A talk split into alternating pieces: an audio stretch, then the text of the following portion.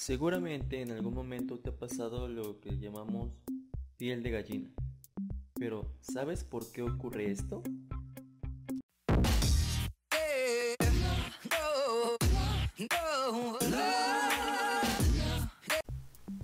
La piel de gallina podría proteger a los animales con piel gruesa del frío, pero los humanos no parecemos beneficiarnos mucho de la reacción. Entonces, ¿por qué se ha conservado durante todo este tiempo? Recientemente en un estudio, los científicos de la Universidad de Harvard descubrieron que los tipos de células que causan la piel de gallina también son importantes para regular las células madre que regeneran el folículo piloso y el cabello. Debajo de la piel, el músculo que se contrae para crear la piel de gallina es necesario para unir la conexión de un nervio llamado nervio simpático con las células madre del folículo piloso.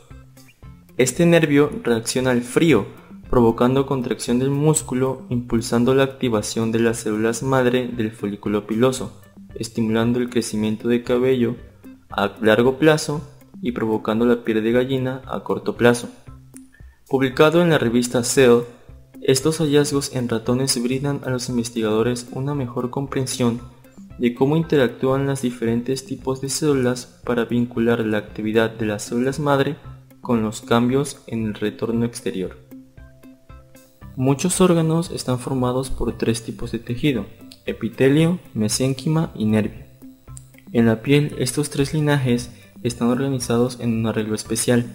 El músculo liso ubicado en el mesénquima se conecta con las células madre del folículo piloso.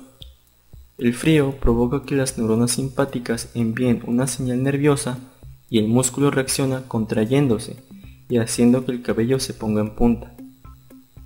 Sin embargo, al examinar la piel con una reacción extremadamente alta, mediante microscopía electrónica los investigadores encontraron que el nervio simpático no solo se asocia con el músculo, sino que también forma una conexión directa con las células madre del folículo piloso. Luego, los investigadores confirmaron que el nervio, de hecho, se dirigió a las células madre. El sistema nervioso simpático normalmente se activa a un nivel bajo, constantemente para mantener la homeostasis del cuerpo. Y los investigadores descubrieron que este bajo nivel de actividad nerviosa mantenía las células madre en un estado preparado para la regeneración. Bajo el frío prolongado, el nervio se activó a un nivel mucho más alto y se liberaron más neurotransmisores, lo que provocó que las células madre se activen rápidamente, regeneren el folículo piloso y desarrollen cabello nuevo. Los investigadores también descubrieron que mantenía las conexiones nerviosas con las células madre del folículo piloso.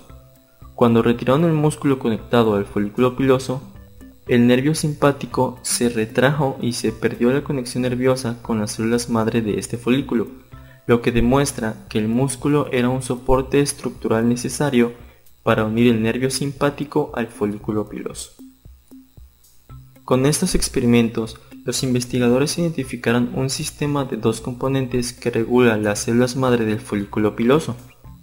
El nervio es el componente de señalización que activa las células madre a través de neurotransmisores, mientras que el músculo es el componente estructural que permite que las fibras nerviosas se conecten directamente con las células madre del folículo.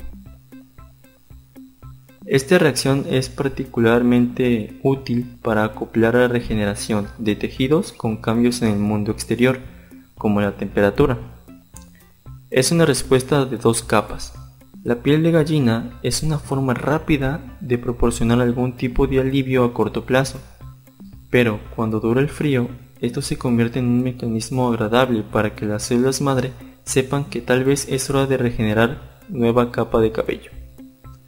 En el futuro, los investigadores explorarán más a fondo cómo el entorno externo podría influir en las células madre de la piel, tanto en homeostasis como en situaciones de reparación como la curación de heridas.